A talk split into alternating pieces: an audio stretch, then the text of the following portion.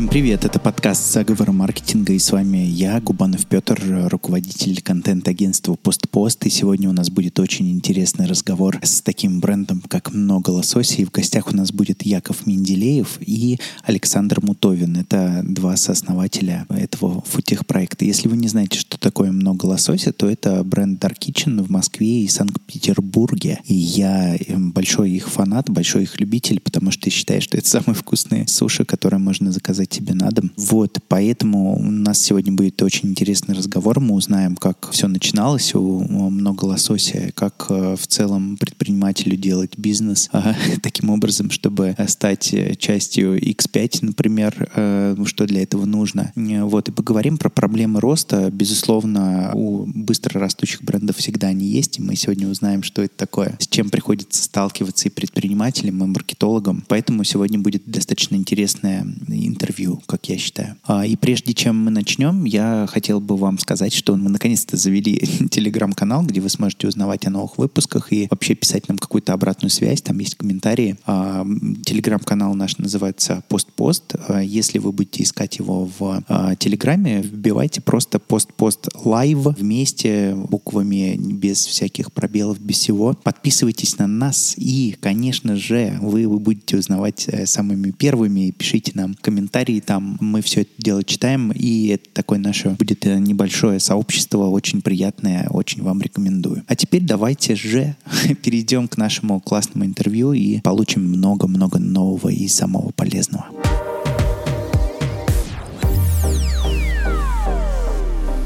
Всем привет! Меня зовут Александр Мутовин, я, соответственно, один из основателей «Много лосося». До «Много, много лосося» не имел никакого опыта в общепите. А, я был ну, наверное, можно сказать, успешный корпорат. Я работал, начинал свою карьеру в консалтинге в стратегическом компании Strategy Partners, потом работал э, в Русатоме, занимался финмоделированием. И вот э, перед э, много лосося 6 лет работал на Рильском никеле, где дорос до зама вице-президента по стратегии, отвечал за корп-стратегию, финмодели, все эти материалы, которые там выносились на совет директоров по всяким разным развилкам. Вот, прикладывал к ним руку, можно так сказать. Э, хороший, классный опыт. Частично он сейчас пригождается, особенно после того, как мы стали частью X5. Э, особенно пригождается. Плюс он помогал э, на стадии привлечения инвестирования, так э, в нас инвестировали в том числе члены Совета директоров Норильского никеля. Меня зовут Яков, мы с Сашей давно дружим вместе. У меня техническое образование изначально, и я работал по специальности долгое время, там порядка, наверное, шести лет. Я работал инженером и потом работал в телеком-компаниях, Ростелеком, э, Мегафон где создал продукты для корп-клиентов. Потом э, у меня был хороший опыт э, в российском Uber, где, собственно, я занимался там открытием новых городов и руководил работой с таксопарками. И до Лосося я еще успел чуть-чуть поработать э, в Яндекс Такси, вот, где тоже отвечал за международное развитие в двух странах европейских, запустил сервис Яндекс Такси. Ну и помимо этого, как бы между вот этими работами еще были разные стартапы, э, когда разные степени успешности, которые я запускал, ну, либо один, либо с другими партнерами, не с Сашей, и с Сашей в том числе у нас были вместе как-то другие стартапы до лосось. Если честно, я вот э, зачастую сталкиваюсь с таким, э, что в корпоративных таких больших э, структурах очень сложно развивать предпринимательство. Вот как, как вам удалось вот этот вот предпринимательский дух э, реализовать и э, как можно, э, проработав Росатами, потом вдруг стать э, классным предпринимателем известным или проработав э, там в Ростелекоме, например? Слушай, ну, слава богу, Росатом я поработал всего два года. Норникель все-таки не, не госструктура, да, на самом деле очень крутая компания, классная. В принципе, сейчас замечательное место, чтобы строить карьеру, развиваться. И вообще работа была интересная, кайфовая. До сих пор с благодарностью ее вспоминаю. Но хотелось чего-то другого. У меня еще есть брат Илья Мутовин, он сооснователь основатель, да, получается, zoom.ru, такого проекта. Мне всегда, я всегда наблюдал, как, как бы, как развиваются они, какая у них культура, да, что они делают, насколько они заряжены на то, что они создают сколько мало времени тратят на бессмысленные совещания, чего, к сожалению, все-таки в корпорациях очень много. То есть ты понимаешь, что там можно делать сутевые вещи, но слишком много вот этой вот оболочки. И даже я не про бюрократию, а скорее про политические движения, определенные там, взаимодействие вице-президентов, разные блоки, разные интересы. Тебе приходится это учитывать, и суть немножко может в этом теряться. И поэтому очень хотелось вообще попробовать эту поляну, как водится, она всегда казалась там, из Сити она смотрелась особенно зеленой. И очень хотелось себя попробовать совершенно вот в другом деле, таком стартаперском. А, и мы, собственно говоря, давно уже обсуждали какие-то проекты, а, всякие разные идеи обсуждали, часть из них, вот я же упоминал, мы запускали как MVP, то есть пробовали, понимали, что MVP не пашет, все, шли дальше, делали свою работу, но снова возвращались к каким-то идеям. Вот лосось так и родился, попивая что-то вкусненькое, да, на кухне, когда жены уехали в отпуска, да, соответственно, в обсуждении родился лосось. Э, как раз я тогда работал в такси и принес эту идею, потому что она была ну, в каком-то виде на поверхности. Работа в корпорации, мне кажется, это благодатная почва как раз для того, чтобы придумать какой-то стартап. То есть ты как бы в корпорации вот, можешь закончить работать в 6. Когда ты в стартапе, ты уже не можешь закончить работать в 6. Ты не заканчиваешь работать вообще никогда. А в корпорации можешь закончить работу в 6, пойти как с друзьями, ну, попить пиво, обсудить какие-то идеи. И вот там в том числе рождаются постоянно какие-то новые идеи. Вот э, мы, мы с Саней запускали э, тренинг-центр по ораторскому искусству. Такая штука у нас была. У нас был колл-центр, который консультировал людей, как выбирать товары в интернете, вот, как что покупать. И у меня еще был развлекательный центр, детский такой развлекательный центр, достаточно большой. Вот эти штуки, они все рождались э, именно на кухнях где-то, на обеде или вечером когда ты сидишь с друзьями или с коллегами, что-то обсуждаешь, находишь какую-то проблему, вот, э, видишь там несправедливость или видишь какой-то тренд, вот, э, такой, а, все, есть тренд. Вот я, например, увидел тренд там на квест-румы тогда был. Из этого вот у меня родился детский развлекательный центр. Видишь тренд, обсуждаешь и делаешь. Ну, э, Получается так, что, а, в общем, э, наличие некого свободного времени э, и пробы постоянные, да, то есть я так понимаю, что было много таких проб, и вот много лосося получилось таким ну, классным проектом, который выстрелил. Круто, круто, хорошо. А, тогда такой вопрос. Вот стартап. Сейчас уже далеко не стартап. Э, там, судя по оборотам, у вас уже такой серьезный э, крупный бизнес или там средний, я не, не знаю, как он э, по законодательству как что относит. Но, в общем, речь уже идет о достаточно большой структуре. Сейчас мы говорим про стартаперов. Например, как стартаперу сделать свой бизнес таким образом, чтобы он стал вдруг привлекателен таким крупным игрокам, как X5 и ну, таким крупным инвесторам? Слушай, да, ну, наверное, я как-то до сих пор нас воспринимаю как стартап, но внутри вот вся культура, все, оно все еще сохраняется вот в виде стартапа. Много гибкости, мало чего регламентировано. Ну, то есть, зачастую сейчас, наоборот, какие-то вещи начинаем регламентировать, ну, все как вот по классике, да, то есть, наверное, действительно, через несколько лет э, будем уже прям такой зрелой компанией, не стартапом. У нас, а, в, у, нас, у нас в офисе есть э, кольцо для э, баскетбола, баскетбольное кольцо. Вот, настольный теннис, э, э, настольный футбол. Э, ну, такие, знаешь, прикольные штуки, когда заходишь такой, о, это что? Ну, то есть ты не думаешь, что это корпорация, заходишь говоришь, а, это точно стартап, сто процентов. То есть тут же прямо кухня, ребята постоянно что-то готовят, это все происходит в офисе ну, такая атмосфера стартапа. Ну, возвращаясь к твоему вопросу, как э, вообще продаться стратегу, я, я не смогу ответить про X5 именно конкретно, да, то есть вопрос, как, как сделать стартап, который купит стратег, должен сойтись несколько условий. Самое важное из них, конечно, должно повести, да, то есть я бы и рад сказать, что мы такие херенные, как бы, и вообще все делали супер правильно, вы сделаете так же, и вас обязательно купят. Вот, так не работает, да, то есть огромная доля везения а, в любом случае, конечно, присутствует. Что важно? Важно сделать стартап на растущем рынке, рынок доставки еды очень активно рос, и на самом деле продолжает расти, и, скорее всего, будет расти. Понятно, что определенные сейчас события известные его притормаживают, но в любом случае по мере роста благосостояния вот эта потребность э, доставки, она всегда растет. Люди все больше ценят свое время, да, и готовы за это платить, да, за то, что можно было посидеть в телефоне в ютубчике, э, там в тиктоке еще где-нибудь, а не готовить. А, соответственно, растущий рынок, э, возможность масштабирования, и она тоже была, потому что темная кухня это идеально. То есть э, очень низкий капекс на каждую точку, ты можешь делать точек этих очень много. Это было, соответственно, одним из условий и входа в этот бизнес, потому что войти было очень дешево. Да, и, соответственно, масштабировать можно тоже э, очень быстро. Венчурный хайп, это тоже было после того, как Трэвис Каланик, э, фаундер да, Uber, ушел из Uber, все думали, чем же он займется, это вот будет следующий тренд, а он такой раз и темную кухню открыл. И 400 мультов баксов поднял, по-моему, арабов, просто под имя. Да, то есть, и тогда все обратили внимание на темную кухню, это был такой хайп, и до России он тоже долетел.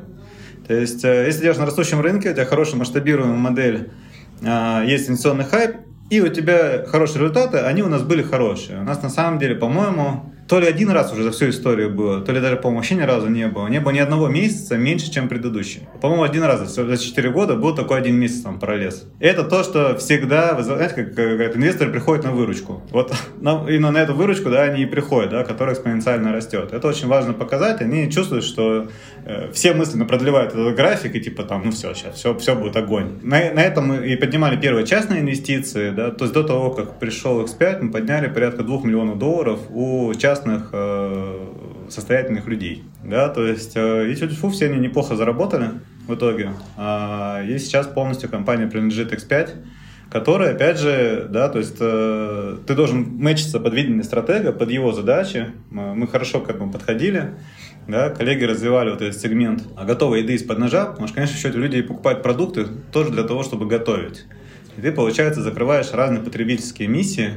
Ну вот мы закрываем потребительскую миссию, вот хочу поесть вот прямо скоро, не выходя из дома или не выходя из офиса да, то есть э, вот это направление мы и стали развивать, теперь уже под крылом X5, но вот и чуть продолжаем расти. Класс, класс, э, все пункты, как будто бы пич для инвестора, экспоненциальный рост, э, значит, э, везение, немножечко хайпа венчурного и так далее. Круто. А мы так подошли потихоньку к главному вопросу. Вот э, мы говорим про э, вот такой быстрый рост, возможность масштабирования, но вот главный вопрос, который у нас сегодня вышел в заглавие там, нашего выпуска, это вопрос, э, а какие проблемы вот возникают да, на моменте вот этого резкого роста. Может быть, в части эм, больше, наверное, по маркетингу я хотел бы этот вопрос задать. Да? То есть вот у нас есть бренд. Бренд, ну, на мой взгляд, э, такой достаточно интересный. Я вижу, что у вас сейчас э, всякие новые категории добавляются, и вы уже не просто много лосося, а там и пицца есть, и куча еще разных, я так понимаю, что запланировано на других, э, в общем, э, категорий. Вот можете рассказать в разрезе маркетинга, какие, с какими проблемами сталкивается вот такой быстро растущий бизнес? У нас изначально маркетинг вообще э, работал по принципу нет маркетинга. То есть мы делали продукт, вот, и делали его хорошо. Мы сфокусировали все свои усилия на то, чтобы классно готовить еду. Там покупали лучшие продукты, делали лучшими поварами, и кучу внимания как бы уделяли отзывам, все время за этой штукой следили, так, чтобы если мы вдруг нашли какую-то проблему на кухне, мы могли быстро ее поправить, как бы и заново там э, начать работать. А весь маркетинг мы отдали на агрегаторов. Тогда там был Яндекс Еда Delivery Club, между ними была войнушка, вот э, такая хорошая. Они заливали как бы рынок деньгами, соответственно, привлекали много клиентов, и мы фрирайдили на этой теме. То есть на, наша задача была просто подкидывать как бы нормальную еду, а они занимались продвижением. Дальше, наверное, ну, кризисы у нас были. Первый кризис был вообще, как начать делать свой маркетинг. То есть у нас э, там долго не было ни, никакого, ни маркетолога, как бы, ни руководителя по маркетингу. То есть его просто не было.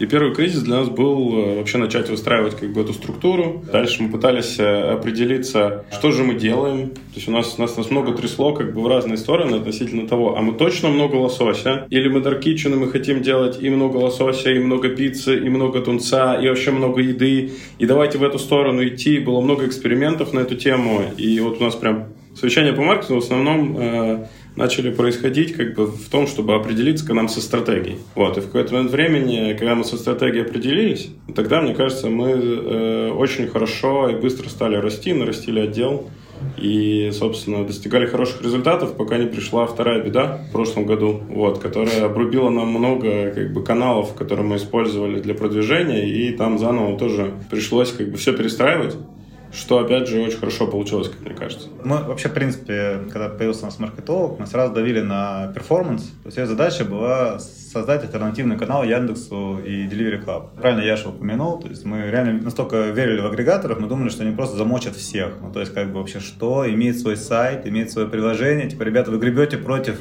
течения, это просто тупо. Ну, это я, я был просто в этом уверен, да, то есть мы это вообще не развивали. Он был, но там копье было продаж. А потом поняли, что все не так просто. Там был известный большой спор а, между Федором Овчинниковым, да, фаундером Додо, и Сашей Горным, стратегом Мейла по поводу того, за кем будущее, как раз вот за такими ресторанами мощными, да, как Дода, или как бы за агрегаторами. И, наверное, получается, что Федор был все-таки прав, что агрегаторы не выиграют, они займут очень мощную нишу, они будут устойчивы, но чтобы им сращивать экономику, да, им перестать заливать все деньгами, они как бы где-то остановятся. Таким образом, деле, места хватит и тем, и другим. И мы поняли, что, это, что нет, нет, все-таки нужно развивать свой канал, это важно. У нас появилась вот Саша Игнашки, наш директор по маркетингу, и она стала активно развивать э, перформанс. Собственно, сегодня наш канал вполне себе нормальная, увесистая альтернатива агрегаторам. И это в том числе помогает более конструктивному диалогу с коллегами. Что важно, собственно говоря, после того, как случилась э, спецоперация, многие перформансные механизмы отпали, да, Google, TikTok, Facebook, и пришлось, в принципе, вообще менять стратегию маркетинга. И вот пока раз примерно на нашем объеме мы поняли, что уже можно переходить от перформанса к узнаваемости. Когда ты, как бы, в принципе, перестаешь покупать лиды, ты перестаешь играть вот эту игру, я выкладываю креатив вот сейчас я за столько-то куплю себе лид, начинаешь стрелять узнаваемость, ты начинаешь делать прямо компании, они компании серийные, там 2, 3, 4 в год, достаточно мощные, да, с медийкой совсем. И как бы таким образом постепенно наращиваешь узнаваемость. Когда ты дошел до какого-то уже гигиенического уровня узнаваемости, ты начинаешь работать с атрибутами. А как я хочу, чтобы меня воспринимали? Как там более дорогих, или как более качественных, или как более доступных. И уже смотришь, как бы делаешь отдельные компании на конкретные атрибуты. Это то, к чему мы сейчас только подходим. Сейчас в прошлых компаниях были больше на узнаваемость, теперь мы больше хотим поработать с отдельными атрибутами бренда, будем их оттачивать.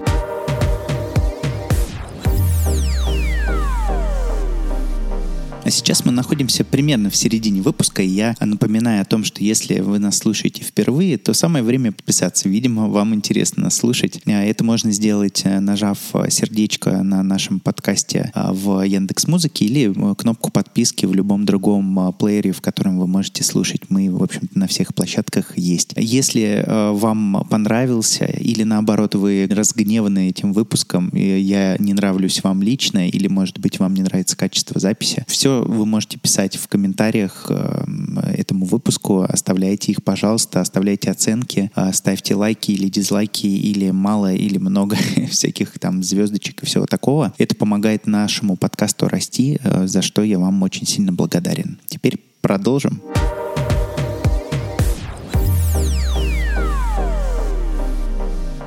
Кстати, по поводу названия, как оно вообще появилось? Просто уже была озвучена проблема, что мы думали, да, там много еды, много пиццы, много лосося. Как, как вообще появилось это название? Оно появилось прямо на, на, на той кухне, примерно в тот же день, когда обсуждали бизнес-модель. Мы бизнес-модель обсудили, что так, темная кухня, понятно. Типа, а что готовить-то будем?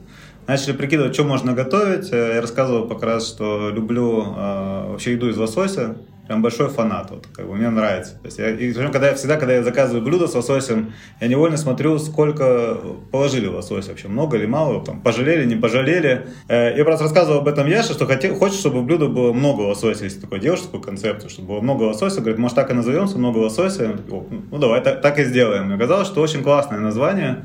И оно вот во многом соответствовало и соответствует философии бренда. Знаешь, у нас было много разных брендов, потом еще пытались там э, создавать брендов спутников, и рольных, и, не, и, и нерольных, но много лосося он всегда продавался лучше. Даже если он открывался в каком-нибудь городке, где они все одинаково неизвестны, название работало, как бы магия работала, он продавался значительно лучше. Единственная была проблема зарегистрировать это название. А, да, вот. кстати. На это мы убили кучу времени и сил. Э, ну, с момента, условно, как мы решили, что мы регистрируем много лосося, прошло два года до того, как мы получили заветную бумажечку, значит, э, о том, что действительно этот бренд есть и что он принадлежит нам. Там ну, убеждать, что это не, не просто не случайное словосочетание, типа много лосося. Уже в интернете вот любой человек набирает много лосося, он всегда видит нас. То есть первые там десятки статей всегда про нас. Никаких нет сомнений, что это мы, но нам пришлось долго доказывать это. Но мы в итоге смогли, я очень рад, что... Я, кстати, понимаю э, эту проблему, ну, э, особенно знаю вот эти вот нюансы там по регистрации названий. Э, тут просто название такое, как будто бы это просто можно в разговоре сказать, да, то есть это не Пепси, да, то есть это не какое-то вот нарицательное такое, которое мы там придумали. С этим, правда, существует проблема, проблема. Вот у нас, например, проблема была в том, что название «Пост-пост» нам э, говорили, что есть риск того, что, значит, обратят внимание на почту России, а у них Russian Post. И как бы типа, типа это смешение.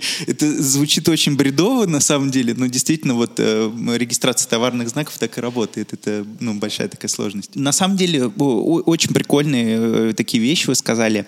А у меня есть такой вопрос. Вот у нас 22 год случился, да, сложный э, с точки зрения бизнеса невероятная. Есть ли какие-то принципы, на которые вы опираетесь вот в 2023 году, которые вы считаете, что они э, помогают э, дальнейшему э, росту? Если такие принципы есть, поделитесь, пожалуйста, ими. Делай то, что должен, будь что будет. Да нет, мне кажется, это самое фундаментальное ну, какие-то фундаментальные вещи продуктовые, которые ты должен сохранить, и тогда рост будет. Это самое то, с чего начинали. То есть, как бы, да, если ты делаешь кайфовый, качественный продукт, то рост у него будет. Даже, кстати, без маркетинга, в принципе. Маркетинг просто важный э, акселератор, да, то есть это история. Он позволяет большему количеству людей узнать о тебе, познакомиться, захотеть тебя попробовать. Но если, в принципе, если ты делаешь качественный продукт, люди друг другу о нем рассказывают, это хорошо работает. Да, то есть и вот это сердце. Если ты как бы с ним сохраняешься, то ты, конечно, ну, это, вот эта антихрупкость у тебя появляется определенная, да, для того, чтобы вот прожить вот такие перетурбации 22-23 года. Ну, конечно, вопрос как бы, э, насколько сильными они будут. Да, да, да Бог переживем. Потому что если эту часть держишь, то проще линию мы ее сохраняем. То есть мы стараемся удержать качество и сейчас поднимать узнаваемость. Да? То есть, ну, понятно, что будем реагировать по мере, по мере того, как будут разворачиваться события. Но пока эта стратегия, она, как мы ее заняли где-то с мая, наверное, июня 22 года, то есть там несколько месяцев потребовалось, чтобы вообще понять, то ли надо поувольнять всю команду маркетинга, то ли еще что-то. То есть, как, ну, то есть мы не понимали, тогда, что происходит. Когда был март, было так достаточно сурово. То есть э, точно все инструменты ушли. И, кстати, мы забавно, что мы не просели особо. Мы не просели в марте. По целому погоду мы потом вернулись на очень хорошую линию тренда и выросли там, что очень сильно вырос к прошлому году. В два с половиной раза, что ли, мы выросли. В 21-м, 22-м. Поэтому самое главное сохранять свой продукт и свое качество. Это все будет огонь. Повторюсь еще раз, даже, даже без маркетинга. Это, это грустно говорить ну, на, на этом подкасте. Да-да-да, на, на нашем канале, ребята, поверьте, у вас будет работа.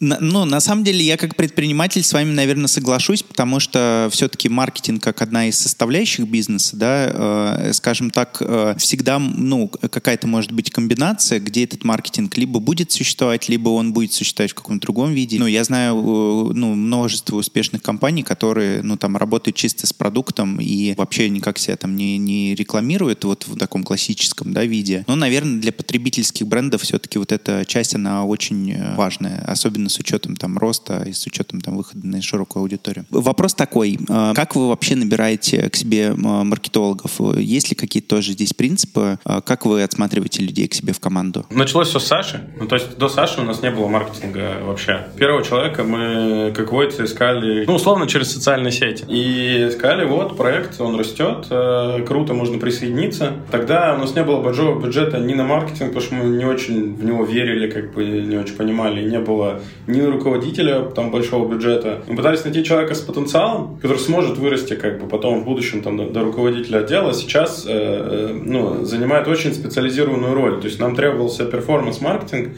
Мы знали, что нам надо очень много перформанса. Мы искали человека с компетенцией перформанса. Соответственно, пришла Саша. Ну а дальше все пошло так, как мы и хотели. То есть э, Саша как бы смогла вырасти. Саша э, там взяла под себя все остальные направления, которые в маркетинге существуют. И она, собственно, занималась формированием команды. И мы видим так всех руководителей своих, э, что они собирают свои команды. В этом плане, то есть маркетинг, да, мы стратегически определяем направление, куда мы идем, а дальше команда, где-то это in-house, где-то это, возможно, э, какие-то нанятые ребята. Это все уже определяет руководитель направления, за которое отвечает. Ну, здесь маркетинг, соответственно, Саша.